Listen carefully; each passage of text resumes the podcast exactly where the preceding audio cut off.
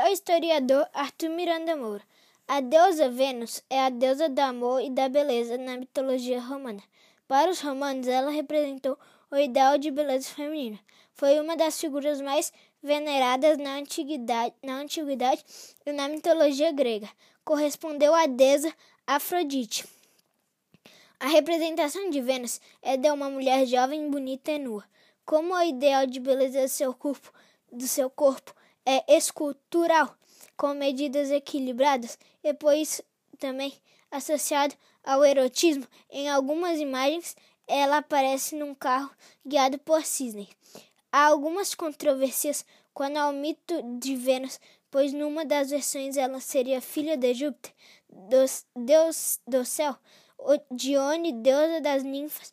No, no, noutra versão da lenda, Vênus nasceu da espuma do mar e dentro de uma concha.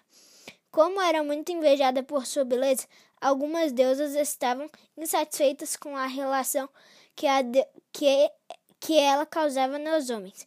Foi assim que Diana, deusa da caça, Minerva, deusa da razão, e Festa, deusa do lar, pediram ao pai, ao pai de Vênus, Júpiter, que, que lhe fosse concedido um casamento.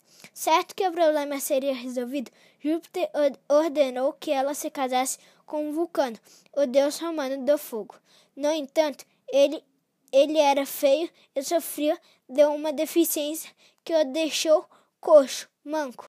Mesmo que a escolha não tenha agradado a deusa Vênus, casou-se com ele entretamente, manteve relações extraconjugais com outros deuses e mortais.